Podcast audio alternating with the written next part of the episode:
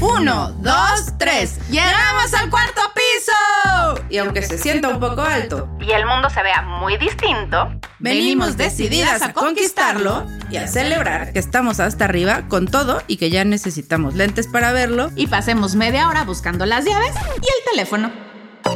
Desde acá la vida pasa todo menos lenta. Pero ya sabemos que correr no es necesariamente la forma de llegar. Las metas y los sueños siguen acumulándose. Pero hoy solo perseguimos los que nos hacen más felices. Cambiamos las cubas por los vinos, Los tacones por los tenis las fiestas por las series. y las prisas por la calma de saber que los 40 son solo el comienzo. Bienvenidas a la tercera temporada llena de superpoderes para compartir. Y de nuevas cuarentonas orgullosas que llegaron a este espacio decididas a seguir construyendo juntas el verdadero Cuarentonas Power. Es un hecho que todo en la vida se trata de elecciones. Elegir qué vas a estudiar, con quién te vas a casar, dónde vas a vivir. dónde vas a trabajar, de qué color quieres el pelo y hasta qué vas a cenar. Pero bien dicen por ahí que cuentes tus planes para que en un segundo cambien. Y aunque en el fondo sepamos que el cambio siempre es lo mejor, la resistencia nos arrastra para agotar cualquier posibilidad antes de hacerlo. Pero ¿qué pasa cuando se calla todo el ruido alrededor y nos escuchamos gritando, ¡Ya no soy feliz! Hoy tenemos por acá a una cuarentona súper chingona que un día decidió replantear todas sus elecciones y se aventó al cambio desde arriba y sin paracaídas con la firme convicción de ser honestamente feliz. Hola, somos Mariana Fernández. ¡Y Andrea Sordo! Bienvenidas a otro episodio de Cuarentonas Power. No se me va ni un segundo porque hoy tenemos una invitada con toda una historia digna de admirar, dispuesta siempre a enfrentarse al cambio cuantas veces sea necesario para ser felices. Con ustedes, Laura. ¡Bienvenida, Laura! Ay, Después de varios intentos, muchas com- gracias. Sí, complicadísimo tenerte aquí. Pero ya estamos aquí. No Muchas podía ser de otra manera que después de muchos Sí, cambios. exacto. Tenemos que decirles que Lau es otra cuarentona de Hueso Colorado que se nominó para venir a contarnos su historia. Y qué bueno que lo hiciste porque nos quedamos con la boca abierta después Así, de mira. escucharla. y estamos seguras que a las cuarentonas que nos oyen por ella les va a pasar lo mismo. Ay, ojalá. Sí, y que les sirva sí. de algo. Que eso es el chiste. Pero empieza mejor tú, todo bien y normal, estudias derecho, Sí. empiezas a Yo trabajar. salgo de la prepa, tengo que elegir la carrera que tengo que estudiar y decidí estudiar Derecho porque no tenía matemáticas. Ok. es que sí, es- en esa edad las decisiones Sí, se basan, se basan en Oye, pero hay muchas carreras que no tienen matemáticas. ¿Por qué derecho? En ese momento era lo que sentía que era más fácil. También un tema siempre he sido muy revolucionaria, entonces me gusta mucho defender y cuidar y proteger a los más débiles y soy la primera que levanta la mano para no, no, no, todo esto está mal, vamos a hacer un consenso.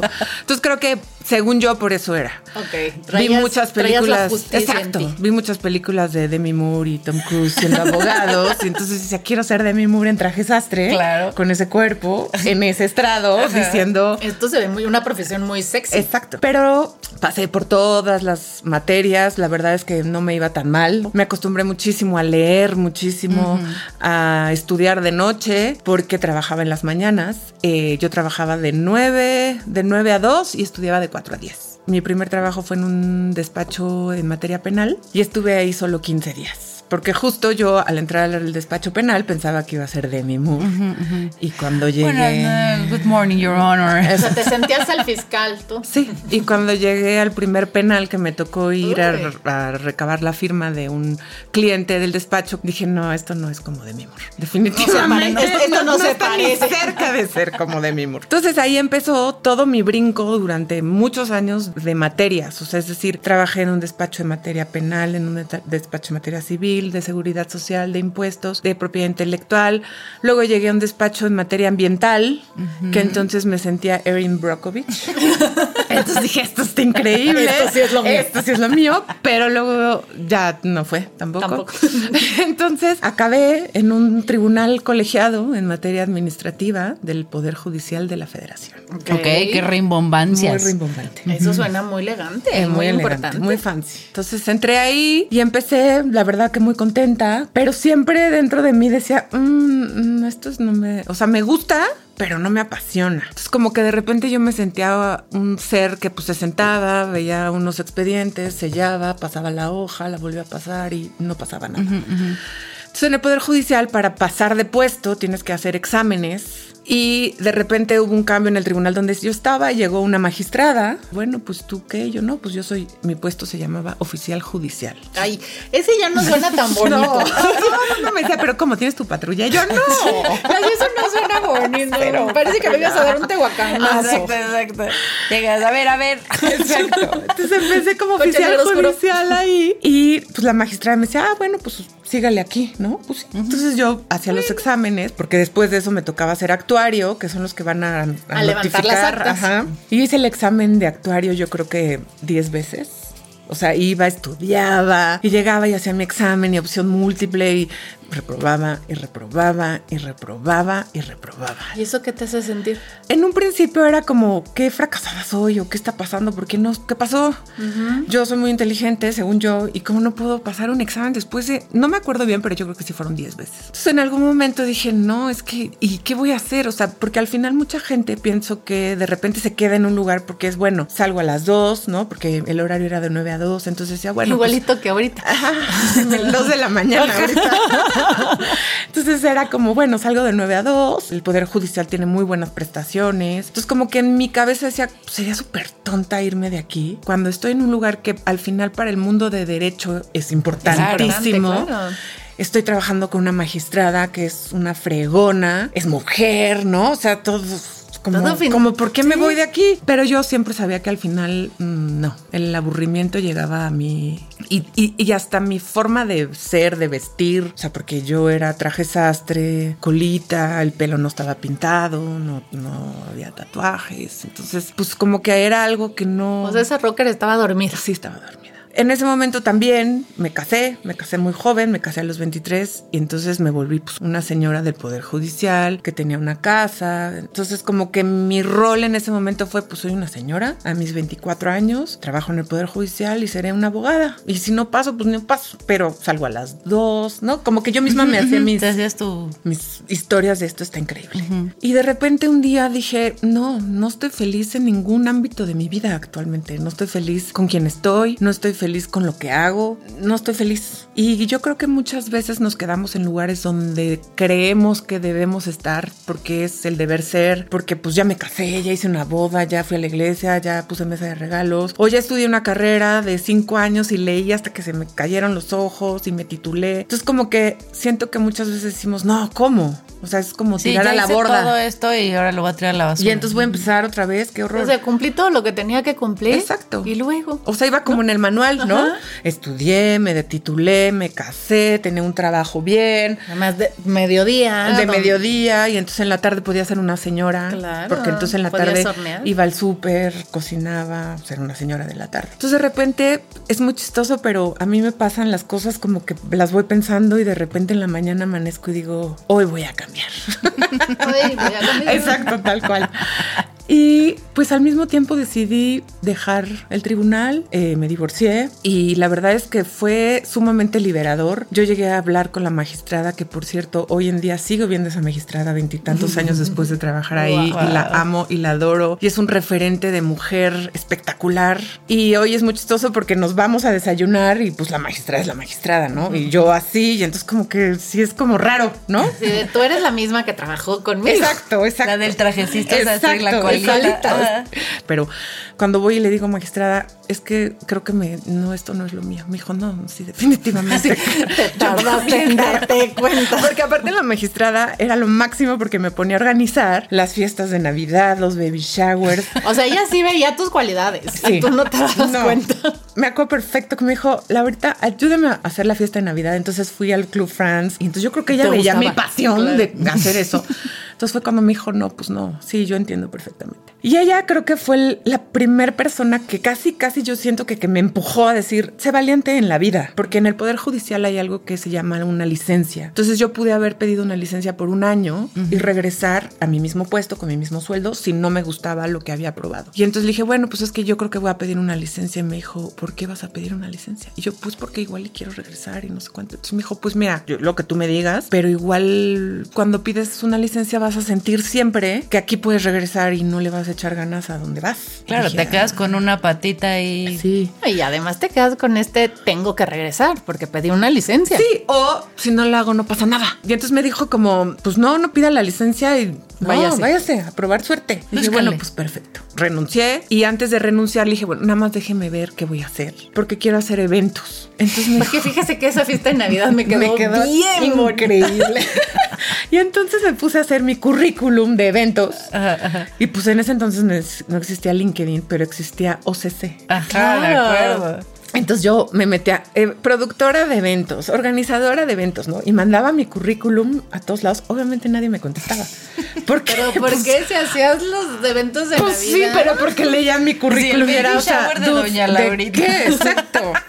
Entonces nunca me contestaron en OCC, nunca, nunca. Ay, qué... Y yo decía, puta, esto sí va a estar bien difícil.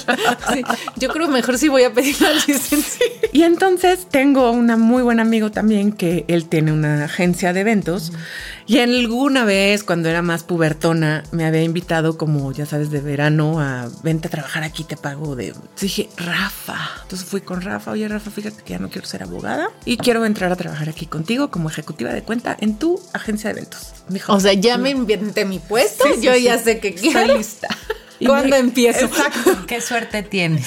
Sí, qué suerte tienes que renuncio al derecho para que yo Para venir aquí. Así, toma esta oportunidad, si no alguien Es más lo hará. y entonces me dijo, no, o sea, ¿cómo no? Entonces, no estás entendiendo. Ajá, me dijo, no, o sea, te quiero mucho, pero no, porque tú no te dedicas a esto. Y los eventos son, o sea, no crees que los eventos son organizar una comida. O sea, los eventos que yo hago, tengo clientes como Disney, HBO, History Channel, o sea, no hay forma, Lau. Entonces fui y dije, no, tengo que llorarle, o sea, tengo que... Y como en el Inter me había divorciado, Rafa, me divorcié.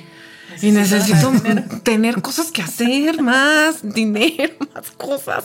Por favor. Entonces me acuerdo perfecto que estábamos comiendo y me dijo, "Ay, bueno, Lau, pero pues así vas a entrar como en De el- trainee. Del trainee, del trainee, del trainee. Y yo, ah, no, porque yo tengo yo soy que ganar de cuenta. lo mismo que ganaba en el tribunal. y tengo que tener seguro de gastos médicos y tengo que tener, porque pues, ¿qué hago? Así, es que Rafa, no estás entendiendo. Me acabo de divorciar. Exacto. Y yo necesito eh, mi misma vida, ¿no? Claro. Entonces, entonces, Rafa, ¿cómo crees, Lau? Y yo sí, entonces me dijo, a ver, hazme una lista de lo que tienes en el Poder Judicial. Entonces, así, entonces me dijo, no, o sea, no hay forma. Yo, bueno, bueno, bueno, estoy dispuesta a negociar. el sueldo y el seguro, porque el seguro siempre me ha sido como un tema de, hijo, si no tienes Claro. seguro, qué estrés. Bueno, órale, ya está bien. Entonces ya entré a trabajar a la agencia, fui con la magistrada y le dije, me voy a organizar eventos. Y la magistrada, qué bueno. Ya qué vergüenza que volvieras a reprobar el examen. ya no más. Fíjate que el máximo de veces para participar son 10 y ya llegaste La que allá. sigue me habla, me habla de la Suprema Corte. No la vuelva a mandar. Sáquela de aquí. Pues ya me fui a trabajar a la agencia. Estaba yo muy feliz cuando llegué con mi mamá. Me acuerdo perfecto que, ma, voy a renunciar al Poder Judicial y me voy a ir con Rafa a su agencia de eventos. ¿Eh? Por- y yo, pues porque yo no me gusta ya el derecho y ya no quiero estar aquí. Y mi mamá, ¿pero cómo? O sea, ¿te acabas de divorciar? Como que, o sea, la estabilidad, no. Le dije, no, es todo ahorita. Profesión, cambio personal, todo ahorita. Entonces, pues ya me fui a la agencia, me corté el pelo asimétrico, me rapé, me fui a hacer un tatuaje. me- o sea, me fui a comprar una ropa totalmente diferente y dije, wow. Tiraste a la basura el traje sastre. Todo lo que me... Y cantó, no soy una señora. Exacto. sí, era mi cadera como mi... Era bueno, tu himno, ajá. seguro. ¿Y cuántos años tenías ahí? Tenía 30. De hecho, fue como que cumplí 30 cuando fue, todo, el cambio. El cambio, ok. Yo creo que a partir de ahí fue cuando dije, neta, ¿qué necesidad tenemos de estar donde no queremos estar? En cualquier aspecto de la vida, en el personal, inclusive a veces hasta el familiar, Sí. en Con todos, amigos, con con- amigos, sí, sí. porque hay amigos que dices, ya no me está aportando nada como para que sigo aquí. Pero llevo 20 años siendo su amiga, entonces pues El, el deber ser dice que tenemos que seguir siendo amigos. ¿no? No. Sea, a partir de ahí fue como, bueno, pues yo creo que lo que tienes que hacer es confiar en ti. Y entonces yo empecé por un proceso muy complicado porque evidentemente yo sabía de la ley de amparo, del, del juicio de amparo, de- del Código Civil. Y cuando llegué a la agencia era como si estuviera en Alemania. o sea, no entendía nada. Los términos, un brainstorm, un brief. que sea, oh, ¿Qué es eso? Y googleaba, ¿no? Entonces, es que además la- de toda la industria de eventos y marketing, entonces somos más pochos. más que- pochos sí, sí, y en, sí, sí. en derecho cero, Cero, pochos, revés, exacto. claro. Entonces eran muchos términos que no entendía y cuando empecé en la agencia, pues sí llegaba muy frustrada, muy sacada de onda, como de, hijo, ¿qué hice? Y entonces mi pobre madre me veía con cara de, híjole, sí la no la va a regaste". hacer. Pero bueno, pues échale ganas. Y después que ya estuve un tiempo en la agencia, que me dio que ya le agarré la onda porque soy muy autodidacta, entonces Google ponía brief. Ah, ok, el brief significa esto. Ah, ok, entonces cuando me digan esto es que va a pasar esto. Ah, bueno, ok. De repente Rafa me dice, oye Lau, fíjate que tuve un tema con uno de los ejecutivos que trabajaba aquí y necesito a alguien de toda mi confianza para llevar una de mis cuentas más importantes. Y yo, ay, sí, Aquí claro. estoy. ¿Cuál? Disney. Y yo, ¿Disney? ¿Disney de Walt Disney? Sí. Y yo, ¿cómo? Rafa, hace dos meses no me querías contratar y ahora quieres que yo lleve Disney. O sea, estás pero pirado. Me decía, no, no, no, lo que pasa es que es una cuenta muy importante y pues sí necesito a alguien de mucha confianza que la cuide. Entonces, bueno, pues mañana nos vemos en las oficinas de Disney a tal hora y ahí te veo. Llegamos a las oficinas de Disney porque Rafa me iba a presentar como la nueva ejecutiva de, cuenta, que yo le había dicho que iba a ser la ejecutiva de cuenta. Tú lo pediste. Yo lo pedí. Ahora no te puedes echar para atrás. Además querías tu sueldo. todas las todo, que con eso conllevas. Entonces, llegamos a la primera junta en Disney. Pues obviamente cuando yo entré a las oficinas de Disney, de dos meses atrás está en el Poder Judicial de la Federación. Nada que ver. O sea, no inventes, ¿dónde estoy? Y pues Mickey por acá, En Mickey Disney. por, en Disney, Mickey por allá, las princesas. Entró una sala de juntas que era la sala de juntas Cars, ¿no? Entonces, Rayo McQueen. Wow. Decía, no, o sea, ¿qué es esto? Qué raro. Y pues ya llegan los clientes, ¿no? Y Rafa, "Ay, pues les presento a Lau, Lau va a llevar con ustedes la cuenta, se acaba de integrar a la agencia y todos, ay, qué bien, Lau, sí, mucho gusto, ay, sí, mucho gusto. ¿De dónde vienes? No, nunca me preguntaron. Por Por suerte. Y pues empecé a ir a los briefs. Ajá. Y entonces ya iba sola. ¿Y alguna vez te explicó que tenías que ir a hacer una lectura de brief Pues o no? sí me decía como, pues tú ve a ver qué te piden. Pero pues era como, como mesero. Pues- o sea, como, ah, ¿qué va a querer hoy? ¿No? No, y además seguro se arrancaban. Sí, necesitamos el backflight con el, y con tú- el proyector de Ay, 1500 lúmenes y yo, ah. y con el, le- ah, y te vamos a mandar los artes en alta porque el pantone de Mickey es el 843. Ah, su, o sea, ¿qué es pantone? Ah, sí, ¿de qué me es habló? arte en Solo alta? entendí Mickey. Entonces lo que hice fue empezar a grabar las juntas. Entonces ponía mi celular porque sea, tengo que llegar a decirle a Rafa en Disney ¿Esto quieren esto. ¿Qué hago? ¿A dónde voy? ¿Qué? ¿A quién se A pido? pasar la comanda, Exacto, literal. pasar la comanda al cocinero. Sí, a leerla, así, órale. Pues bueno, varias veces hice eso hasta que una vez el que era el cliente me preguntó y me dijo, oye, Lau, ¿por qué grabas? Con tu celular. Lucho, no Lucho, Está tonta, no ¿o sabe leer, escribir. híjole, ¿qué le digo? Pues le digo, muy, híjole, bueno, pues mira, te voy a ser súper sincera. Yo hace un mes o dos estaba en un tribunal del Poder Judicial de la Federación porque soy abogada.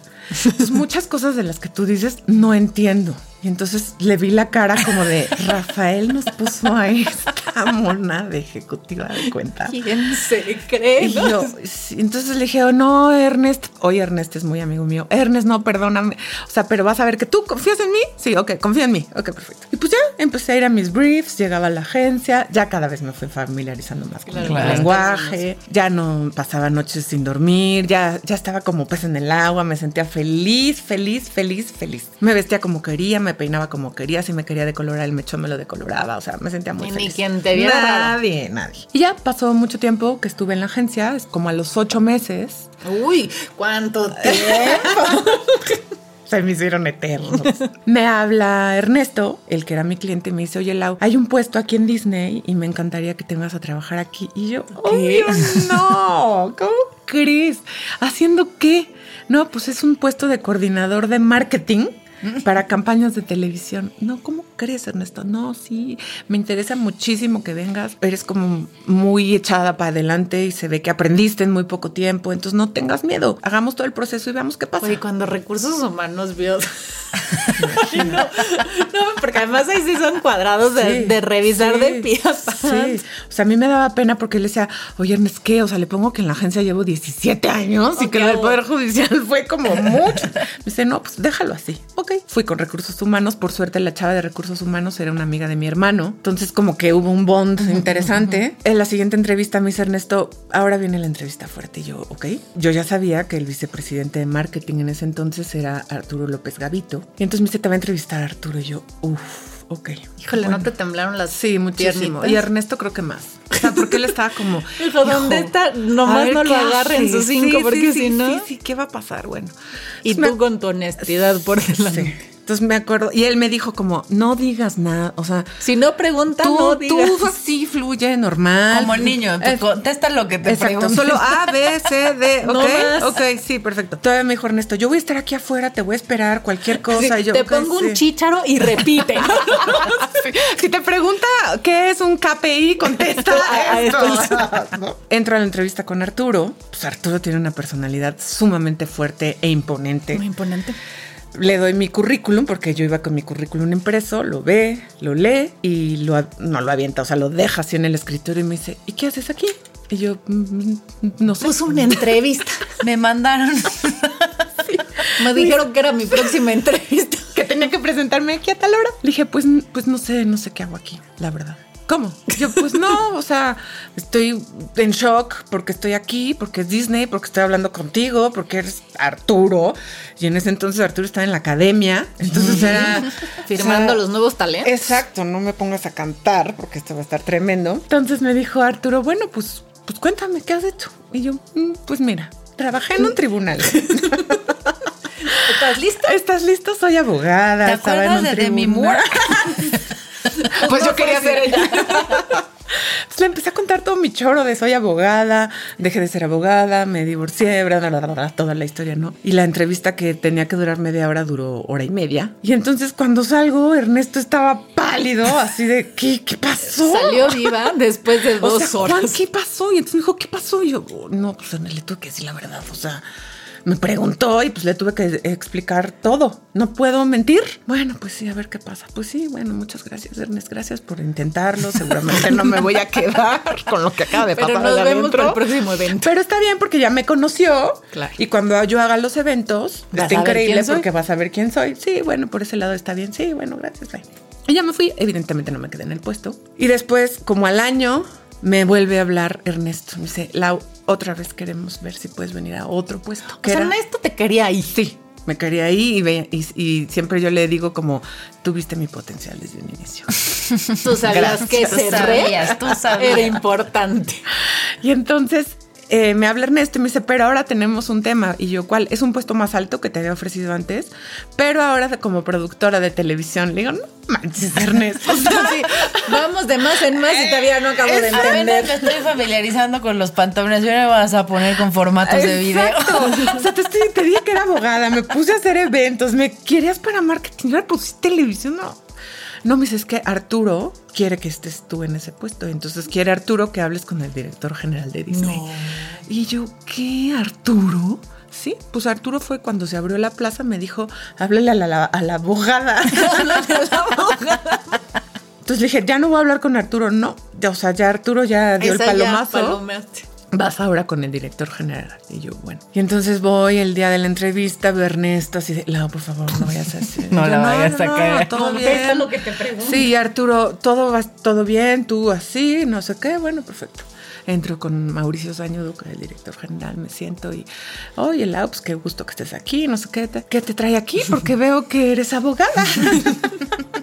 y yo, pues, no sé. ¿Qué crees? Mira. ¿Tienes tiempo?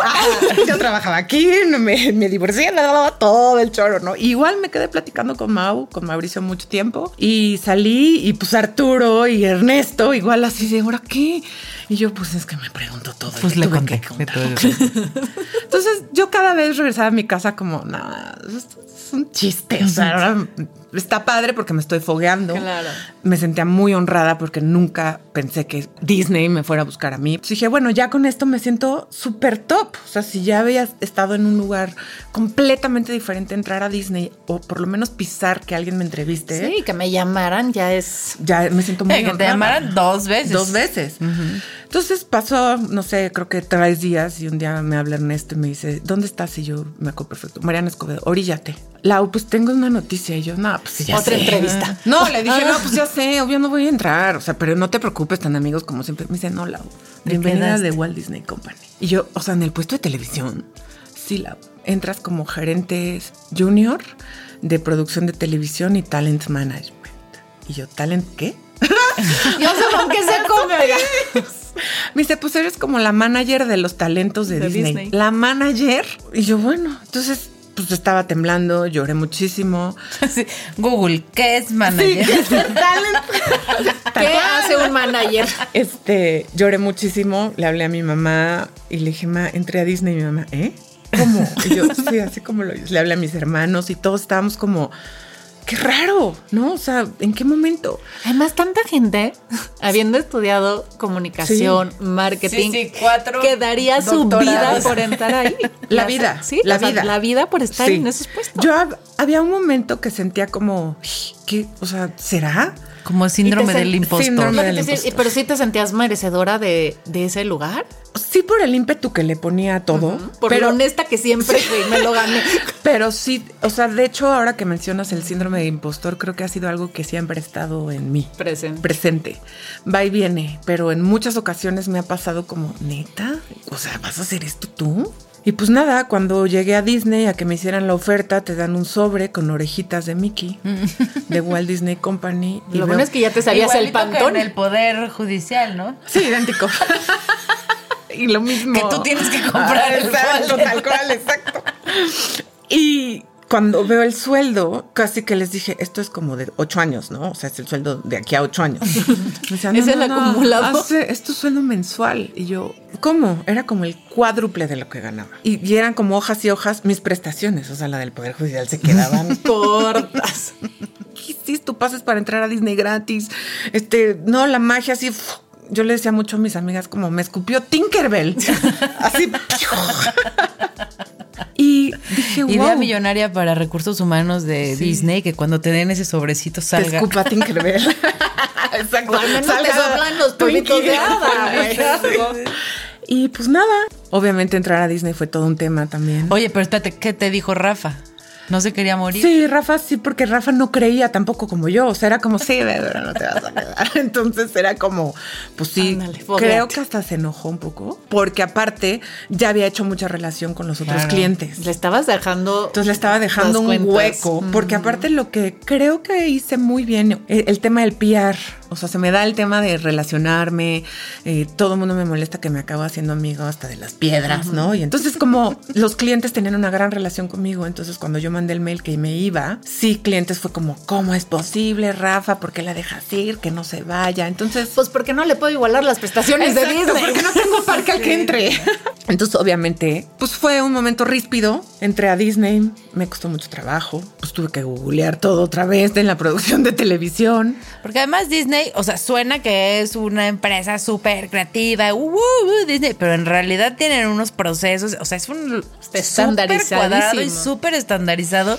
Y te alineas porque te alineas Sí. y no se te vaya a ocurrir Sí. Inventarle. Es, una gran empresa porque es, pues lo que está, ya está. Ya está. O sea, no tienes que buscar el hilo negro, ¿sabes? Y te hacen encontrar muchas cosas que dices, ay, ¿en serio? ¿No? Pues yo la primera vez que me tocó en Disney ver a Mickey, pues sí dije, wow, ¿qué es esto? Y eso que yo no soy fan, o sea, no, hay, hay gente que es muy fan y creció con la sirenita y tal, y yo sí era, o sea, me gustaba, sabía lo que representaba, pero yo conocí Disney creo que a los 20 años, o sea, no, no era algo que estuviera muy conmigo en mi infancia. Pero en Disney hacen una dinámica muy linda que empiezan a decirte va a venir al jefe, entonces tengan sus lugares listos y pues el jefe yo no sabía quién era.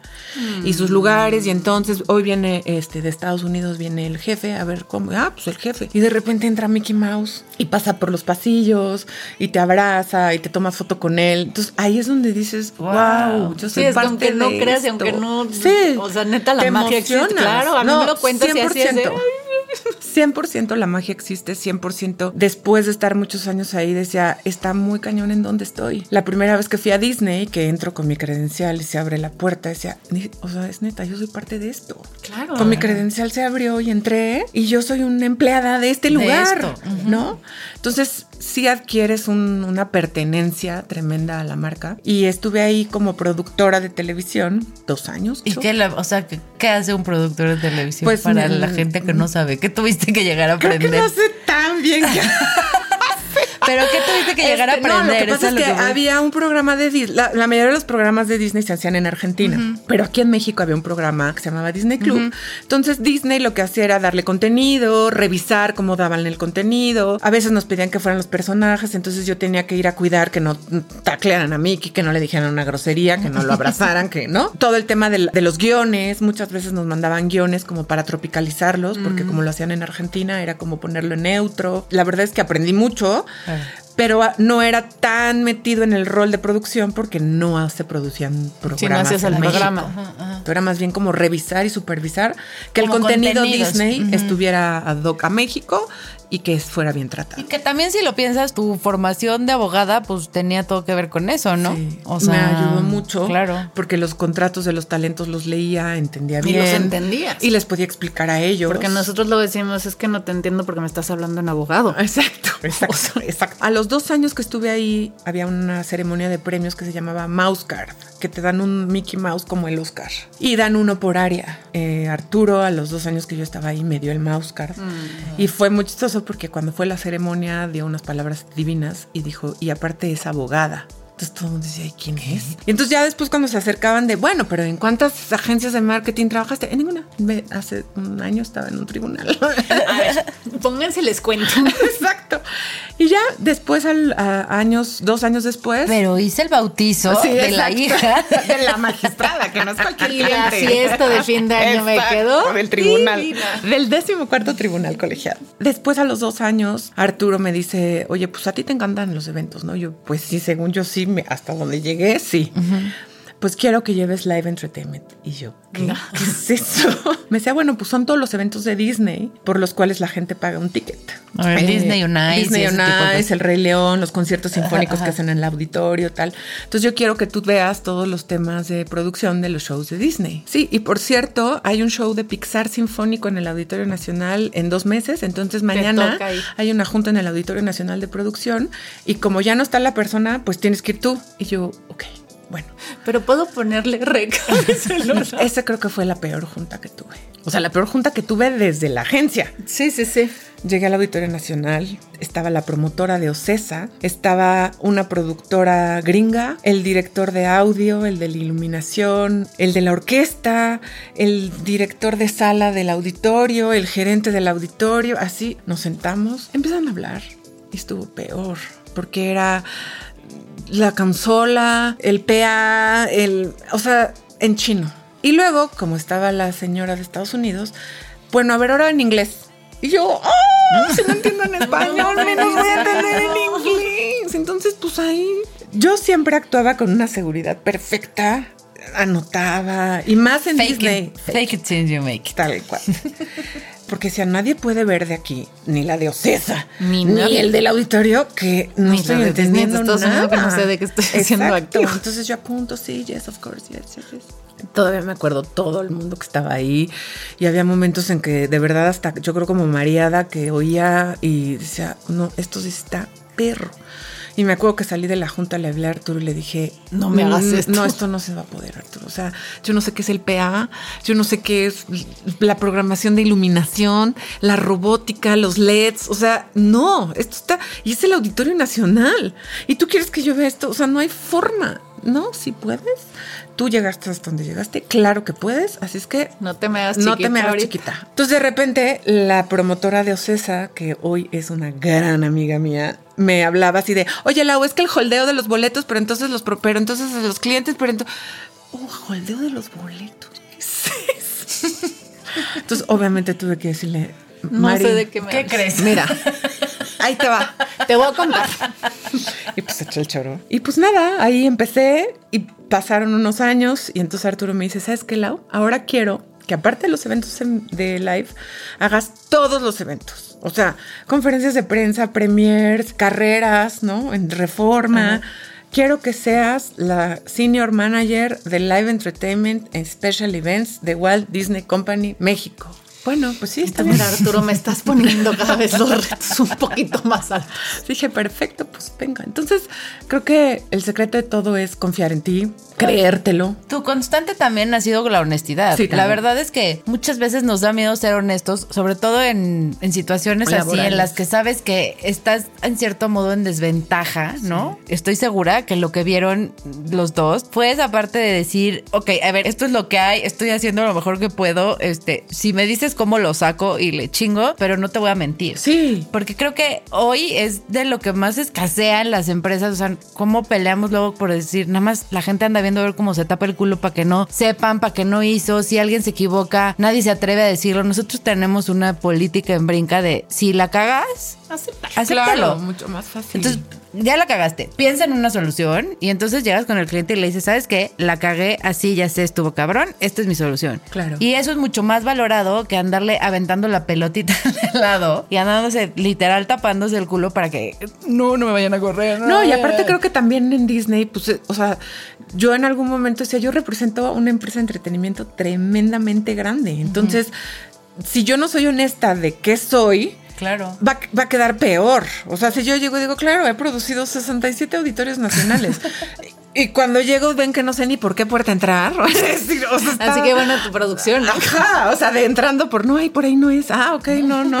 Es que sí había Pero venido, además, pero se me olvidó. La importancia, o sea, yo siempre he hablado como de estos mentores, ¿no? O sea, de, de esa gente que, que ve en uno lo que muchas veces nosotras no nos Sí, atrevemos a ver y te dicen, vas, güey. O sea, sí puedes. Y el día que sientes esa palmadita, entonces, desde la magistrada que Sí, te dijo, sí, sí, sí, no sí, regreses, sí. no, No pidas pides licencia. licencia. Sí, sí, O sea, ella sabía que pedir una licencia era regresar a encajonarte. Y Arturo sabía que podías con eso y podías con más. Y además te puso todavía la vara más alta. Y después de eso no te quedaste en Disney. No, No fue suficiente. no, no. Después de eso, ¿Quién renunciaría en su sano juicio? ¿Y por qué renuncias a Disney?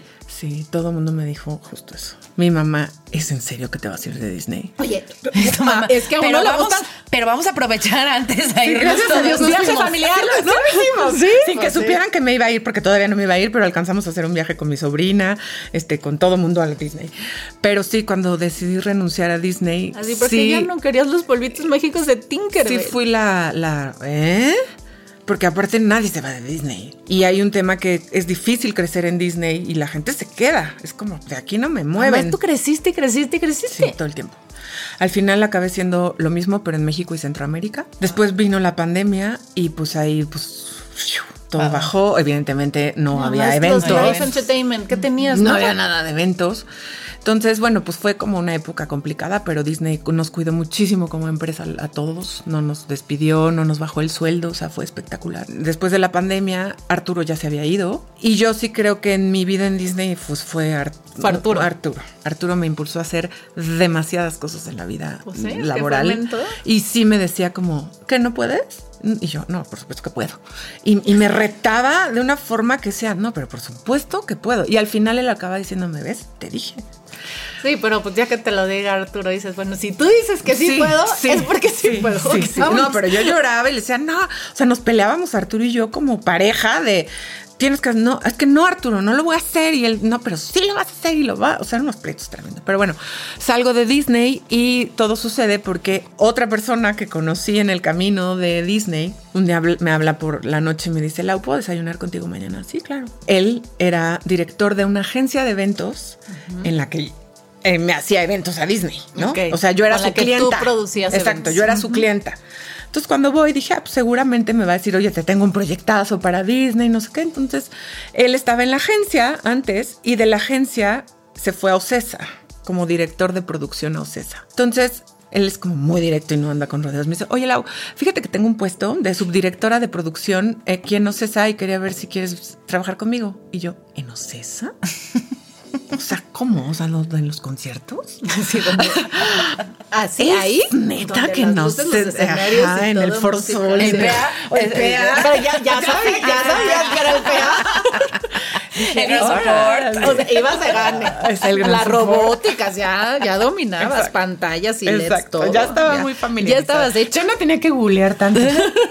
Dije, ¿qué? ¿De qué? Subdirectora de producción. Y le dije, ¿cuál es mi labor o qué? No, pues eres la jefa de todos los productores que hacen los shows. Y yo, ¿cuáles shows? O sea, me dijo, pues los conciertos. O sea, yo, pero ¿cómo? O sea, Coldplay y Metallica y eso, sí. Y yo, mm, bueno, pues nos, no. me dice, mira, esto es una, o sea, yo te lo ofrezco ahorita, pero tenemos que hacer todo el proceso Claro. interno. Pero este, la verdad es que me encantaría que fueras parte de esto, porque aparte, y él fue muy claro conmigo, pues casi no hay mujeres en este ámbito de OCESA producción, ¿no? Y el mundo de producción generalmente está. La mayoría son Son hombres. hombres. Entonces, Muy dice, la pesado, verdad, los horarios. Todo. Entonces, la verdad es que creo que Igual también. que en el magistrado. Sí. A las 2 de la tarde. idéntico. Entonces me decía, yo creo que es una buena oportunidad también para pues, poner un statement, ¿no? Que la jefa de producción o la subdirectora de producción es una mujer Y tener un enfoque. diferente. Entonces dije, bueno, pues, pues, pues vemos, ¿no? Yo estaba muy preocupada porque en Disney como que ya tenía un estilo de vida un poco más establecido. O sea, encontré otra pareja, hoy estoy con él y es espectacular. Y estábamos haciendo como mucha vida de pareja. Él tiene dos hijos, entonces era como, este fin nos tocan tus hijos y entonces este fin estamos solos. Entonces como que había mucha vida, ¿no? Todo el mundo se ríe de mí, pero pues me iba a pintar el pelo a las 11 de la mañana. O sea, como que ya estaba muy armado mi vida sin descuidar mi trabajo porque ya dominaba el trabajo de Disney. Claro. Ya dominaba las... Ya no te retaba. Ya no me retaba. ¿Cuántos años estuviste en Disney? 12. Wow. Entonces, en algún momento, con Fede, que hoy es mi jefe, le decía, híjole, pero ¿y mi vida? O sea, mi vida personal, ¿Dónde va a quedar? ¿dónde va a quedar? Porque yo veo que aquí no se duerme, se viaja, se, no vas, vienes, subes, bajas. O sea, ¿qué voy a hacer? Y obviamente también, antes de todo esto, pues estaba el tema de, ¿y seré mamá? Porque en este mundo de eventos y de marketing, pues se te va la vida. ¿no? Sí. Y pues yo ya estaba en una edad en la que decía, hijo, ¿qué será que tengo que hacer? Y sí creo que hay mamás, y evidentemente conozco a muchas mamás en este medio que lo han logrado y que están presentes, pero siempre hay un tema con las ausencias. Entonces, por destinos de la vida no, pues, no pude ser mamá. Y en algún momento sí dije como, "Uf, ¿y entonces qué, qué hago? Como que el rol de mamá como mujer es como, pues es que yo nací para esto. Y alguna- Mi misión en la vida es, es ser mamá. exacto. Y entonces alguna vez con la terapeuta que voy me decía, pues no, Lau, o sea, hay mucha gente, hay muchas mujeres que nacieron para ser mamás, hay otras que son ejecutivas, hay otras que son monjas, hay otras que son, o sea, no te define nada, pero al final la presión social a veces en ese tema cañón. está muy cañona. ¿no? Y Pero- sí, la, la presión también que tú tienes Sí, en tu claro, cabeza, claro. ¿no? Que te que te enseñaron desde chiquita. Pero era una presión, o sea, ese de querer ser mamá, en ese momento te dabas cuenta si era tuyo, si era la idea con la que habías crecido, si era lo que esperaba la familia de ti. No, yo creo que sí quería, genuinamente sí quería. Lo intenté, no se pudo y llegó un momento en que dije, ok, a ver, la vida me está dando una oportunidad que es Ocesa. Sí voy a perder muchas cosas, pues fines de semana, mi rutina, ¿no? Pues, el pelo, quién sabe qué me lo voy a No, pintar. te, no podrá ser a las 11 de la mañana. Exacto. O sí, O sí. después de las 10 de la mañana que vas saliendo de montaje. Entonces yo le decía mucho a Fede, le decía, Fede, o sea, de- voy a pensar, ¿no? Entonces, obviamente cuando fui a mi casa, pues era como, "Uf, ¿qué hago? O sea, es como volver a empezar otra vez todo, porque evidentemente Ocesa es un monstruo. Y yo sí vengo de una empresa muy grande, pero no que se Pero dedica a nivel. Eso. O O sea, sea, y obviamente cuando yo le platicaba a mi familia, ay, es que igual y me salgo de Disney por. Cuando platiqué con Fer también fue un tema difícil, porque pues él sabía perfectamente que yo no iba a estar muchos fines de semana, iba a viajar mucho, iba a estar muy Qué ocupada. importante y es su apoyo. Claro, él me dijo mucho como, mira, tú te dedicas a esto, te fascina esto, tienes que hacerlo. O sea, aunque a mí me pese, porque evidentemente en los roles de pareja, pues como que el que viaja, como el que está Más ausente, más ausente digamos. es el hombre, ¿no? No tanto la mujer. O sea, la mujer está más acostumbrada a veces a ir a una reunión familiar y tu esposo no está de viaje. Está de viaje de ¿no? trabajo. Entonces la verdad es que el apoyo de Fer fue esencial en la decisión que tomé y pues renuncié a Disney. Renuncié a todas sus prestaciones, renuncié a todos sus derechos, a los Les pasos regresé de los todo. polvitos de Tinkerbell. Les regresé su magia. Entonces cuando llegué a Ocesa sentí que volví, o sea que era como otra vez entré a la primaria. Todo, absolutamente. ¿No te cansas todo. nunca de aprender? No, ese es un, un- no sé si es un defecto o una cualidad, porque aprendo uno ya que, ya que lo aprendí, oye, ¿ahora qué hago? Ya me aburrí, ahora tengo que aprender algo más. No, tárdate mucho en aprender. No sé, está padrísimo. Y pues cuando llegué a Ocesa, evidentemente fue bienvenida al monstruo, ¿no? O sea, la curva de aprendizaje es, cinco minutos. Sí, sí, ¿no? sí. Y me acuerdo que los primeros shows que me tocó ir, bueno, pues vamos a tener que ir a Colombia, a Dua Lipa y a Coldplay. Y yo, ¿qué? ok. Ay, está bien, hay que ir. Ay, sí, Vamos a tener flojera. que Pero fíjense que al principio a mí me Oye, costaba- espérate, Dual Lipe Coldplay acaba de ser. ¿Cuánto tiempo tienes en Ocesa? Acabo de cumplir un año. Y pues fue como, bueno, bienvenida, esta es tu oficina, ¿no? Este, todos me veían con cara de... mm, yo me sentía que me veían como Legally Blonde. Pinky, porque sabían que venía de Disney, con mi pluma de pelitos, con mi perrito, ¿no? O sea, Pinky. Dije, no, tengo que aplicar mm, tatuajes que me vean que sí soy súper ruda. Creo que la estrategia para entrar de una forma más soft fue este tema personal que tengo de escuchar a la gente. A ver, ya llegué yo con una mente totalmente diferente a la que ustedes están acostumbrados. Vengo de una empresa muy estructurada, muy ordenada, que se preocupa mucho por el ser humano, que se preocupa mucho por la vida de las personas y pues así voy a empezar a ayudarlos a todos, ¿no? A ver, tú, ¿quién eres? lo mejor de los dos mundos. ¿Tú quién eres? ¿A qué te dedicas? Oye, pues tienes un perro, tienes un hijo, ¿qué tienes? ¿no? ¿Fuiste abogado? Porque fíjate No, y, y también como transmitirles el, o sea, yo no vengo a decirles nada porque ustedes son, Son los que saben saben. 10 veces más que yo y no vengo a imponerles porque abiertamente les digo que técnicamente ustedes saben 10 veces más que yo, pero yo creo que les puedo aportar otras cosas, les puedo aportar a nivel de operación. management, les puedo aportar orden, les- entendimiento, ¿no? Y Fede, la verdad es que también me fue como muy entendido conmigo que le dije, tengo que encontrar la forma de tener una vida. Los primeros seis meses que estuve en Ocesa fue difícil tener una vida porque decidí ir a todos los conciertos, decidí ir a todos los O sea, no te querías venues. perder nada para entender. No, y que me conocieran, porque era, era el chisme de ya hay una subdirectora de, de producción que viene de Disney. Entonces era hacerme presente. Literal me sentía como candidato, de que llegaba y así, bueno, ¿qué, onda? ¿Qué, qué necesitas? ¿Te gustan la comida? ¿No? Y luego Haciendo tarea de campo. así, al Foro Sol y luego iba al Centro Baname, o sea, a todos los venues, la mayor de las ciudades posibles. Entonces viajé muchísimo, o sea, me subí a todos los aviones que no me había subido en la vida. Todo el tiempo muy nerviosa porque el síndrome del impostor es que estaba- me van Yo a creo que eres, cachar. ad- eres adicta al nervio. Sí, por eso tengo colitis perenne. sí, sí, yo creo que sí soy adicta. O sea, si nervio. eres adicta a eso, porque es como, no sé nada, pero ahí voy. No sé nada, pero le pongo play.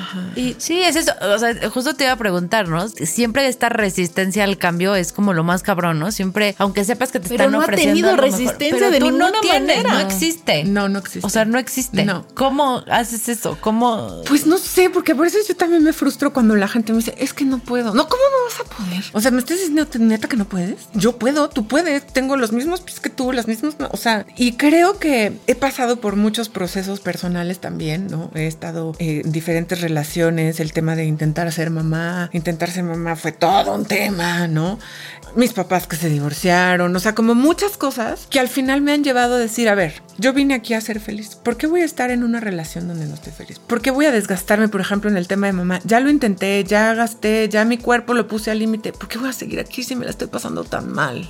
Fíjate que ahorita que decías lo de ser feliz, yo me acuerdo que un, un psicólogo que tuve mucho tiempo, cuando me preguntó Mariana, ¿cuál es tu misión en la vida? Y yo, ser feliz. Y me dijo, no, esta vida no vienes a ser feliz, vienes a aprender. Dejé de ir a terapia.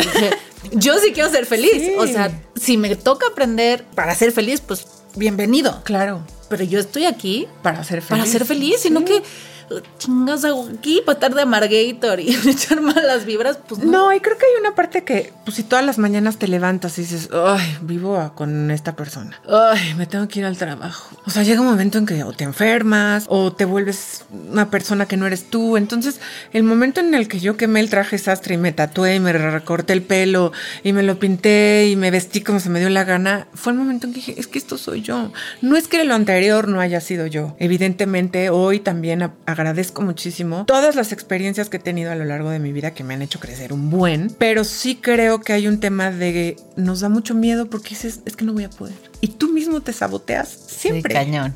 Creo que ese es el principal tema. ¿Y en la parte personal eres igual? O Sí, sea, idéntica. también corta, Idéntica, cortón, vamos. idéntica. Empiezo con, no, ya no quiero estar aquí, ya no quiero estar, ok, agarro mis cosas y me voy. Y es como, no, pero ¿a dónde vas? No, ya no quiero nada. no, pero tu sala quédatela, yo ya me voy. Me da igual. En la parte personal soy idéntica, idéntica. O sea, y en la personal en todos los ámbitos, ¿no? En el amoroso, también amistades. De repente tengo amistades muy intensas que luego desaparecen porque es como, bueno, pues ya no, ya no tenemos nada en común. O sea, como que yo a veces siento que forzamos mucho. Eh, Por un deber ser. Por un deber ser. Y yo sí soy mucho de, ay, no manches, te acabo de conocer y eres mi mejor amiga. Y entonces hasta mi mamá me dice, es que ya no sé quiénes son tus amigos. O sea, todos son no tus mejores amigos. Cada año en tu cumpleaños me traes nuevos. sí, Eso me decía mi mamá. Sí, es que tú cada año me traes nuevos. Sí, sí. Y Fer hoy me dice mucho como, es que neta no entiendo tu capacidad para hacer amistades. Y soy, ya sabes, la que conecta de, ay, tú vendes donas. Yo conozco a la mejor tienda de donas, entonces las conecto. y sin un interés de, ¿cuándo me va a tocar Sí, de sin- las donas? Sin, Sí, sin ver el- Cero. Soy la- la- una gran el headhunter, pero porque me gusta. Pero sí creo que el, el tema de los cambios, cuando entré también a Disney, empecé a tatuarme, ¿no? Entonces tenía un tatuaje, luego tenía dos. Luego tenía tres. Luego dije, no, no manches, Arturo me va a decir que qué me pasa, que parezco carcelera. ¿no? Entonces empecé a taparme, ¿no? Entonces iba tapada. Y luego empecé más, y luego empecé más, y luego empecé más. Hasta que ya, ya dije, no, ya, pues se hace un calor del monio, no voy a estar con sudadera. Luego llegaron los tatuajes a las manos, a los dedos.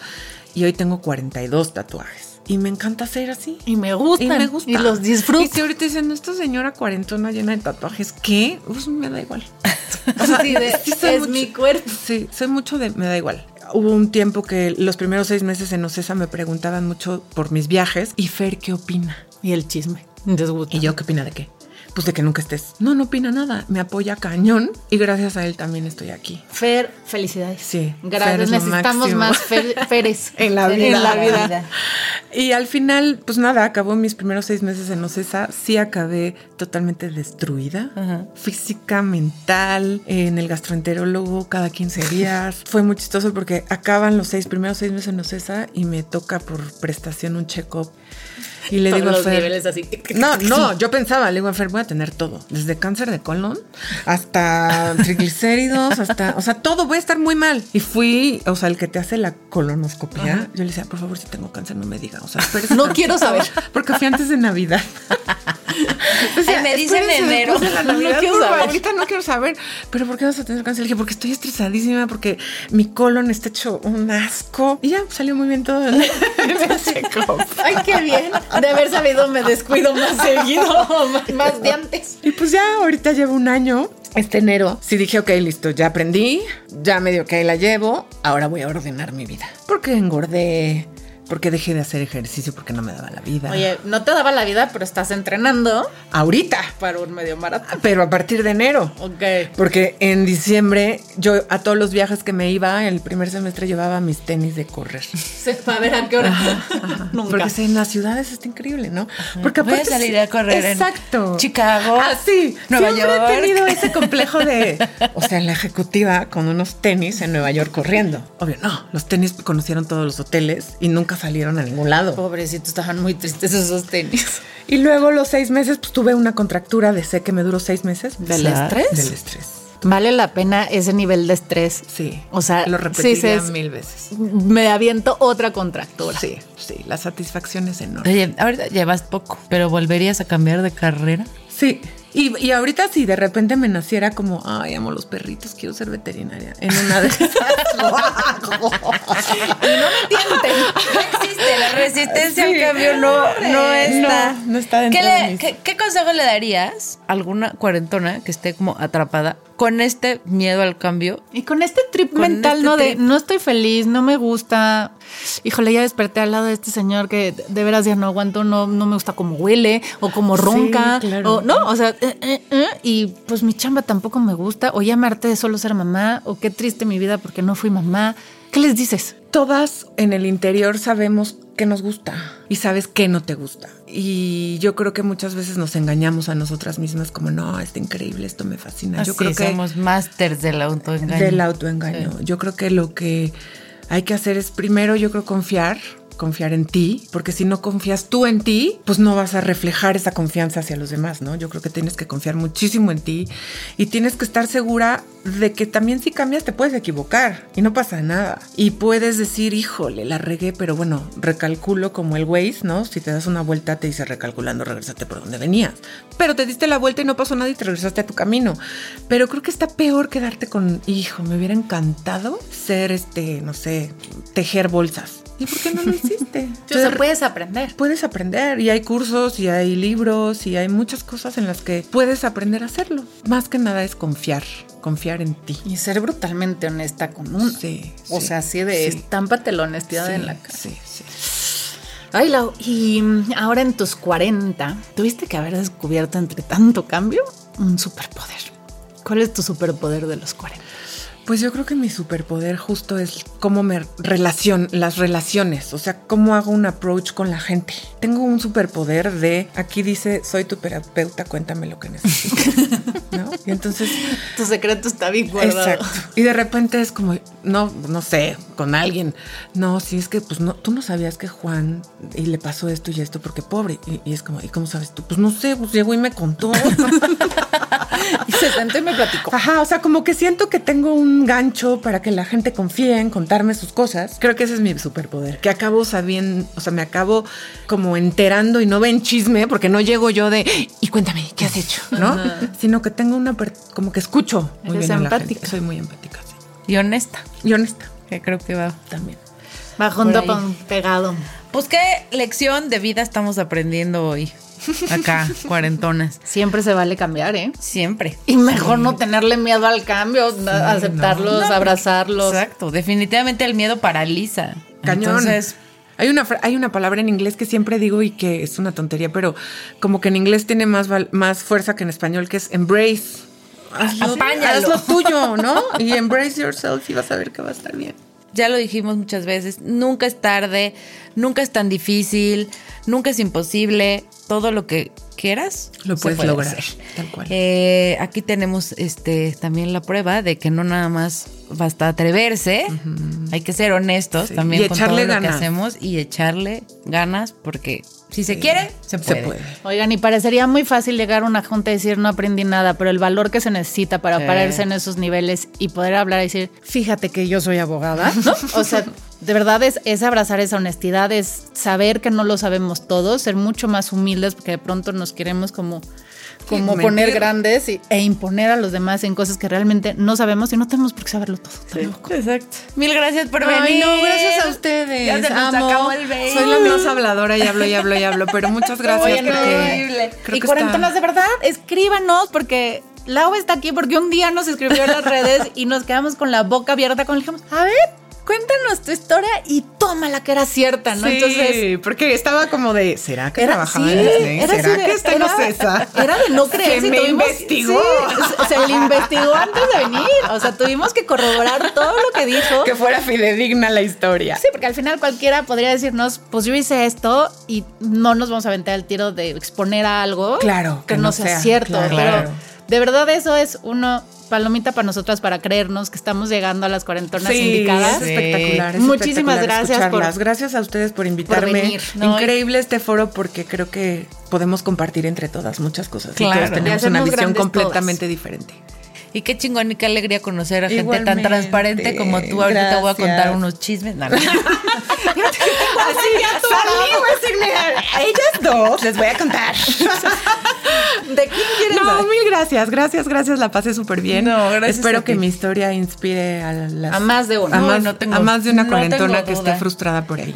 Pues nos vamos, cuarentonas. Ya saben, atrévanse. Ninguna elección está grabada en piedra y siempre, siempre, siempre, siempre se vale cambiar por impensable que parezca. Si están en un lugar oscuro, pidan ayuda. Aunque no lo crean, hay muchísimas manos a nuestro alcance cuando se trata de buscar ser felices. Y aparecen y te van saliendo de todos lados y dices, ay, güey, ¿y esto. Pidan ayuda, atrévanse a decir que no son felices. Van a ver que los caminos se van abriendo y se encontrarán a su propio López Gavito que les Que su empuje por la que les carretera. va a decir, sí puedes.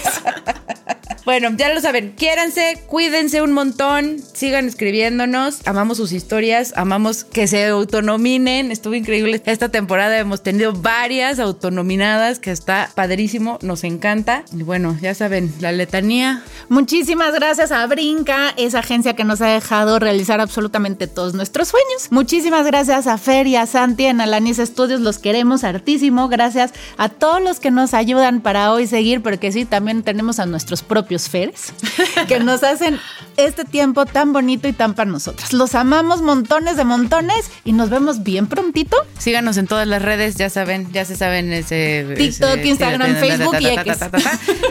Campanita y estrellas, Oigan, muchas no estrellas. marros, denos estrellas.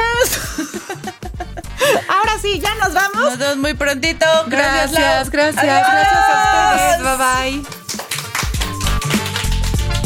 Este podcast es una producción de Brincacharcos Imagination Shop y Alanis Studio. Las opiniones vertidas en este espacio son responsabilidad de quien las emite. Todos los derechos son propiedad intelectual de Brincacharcos Imagination Shop.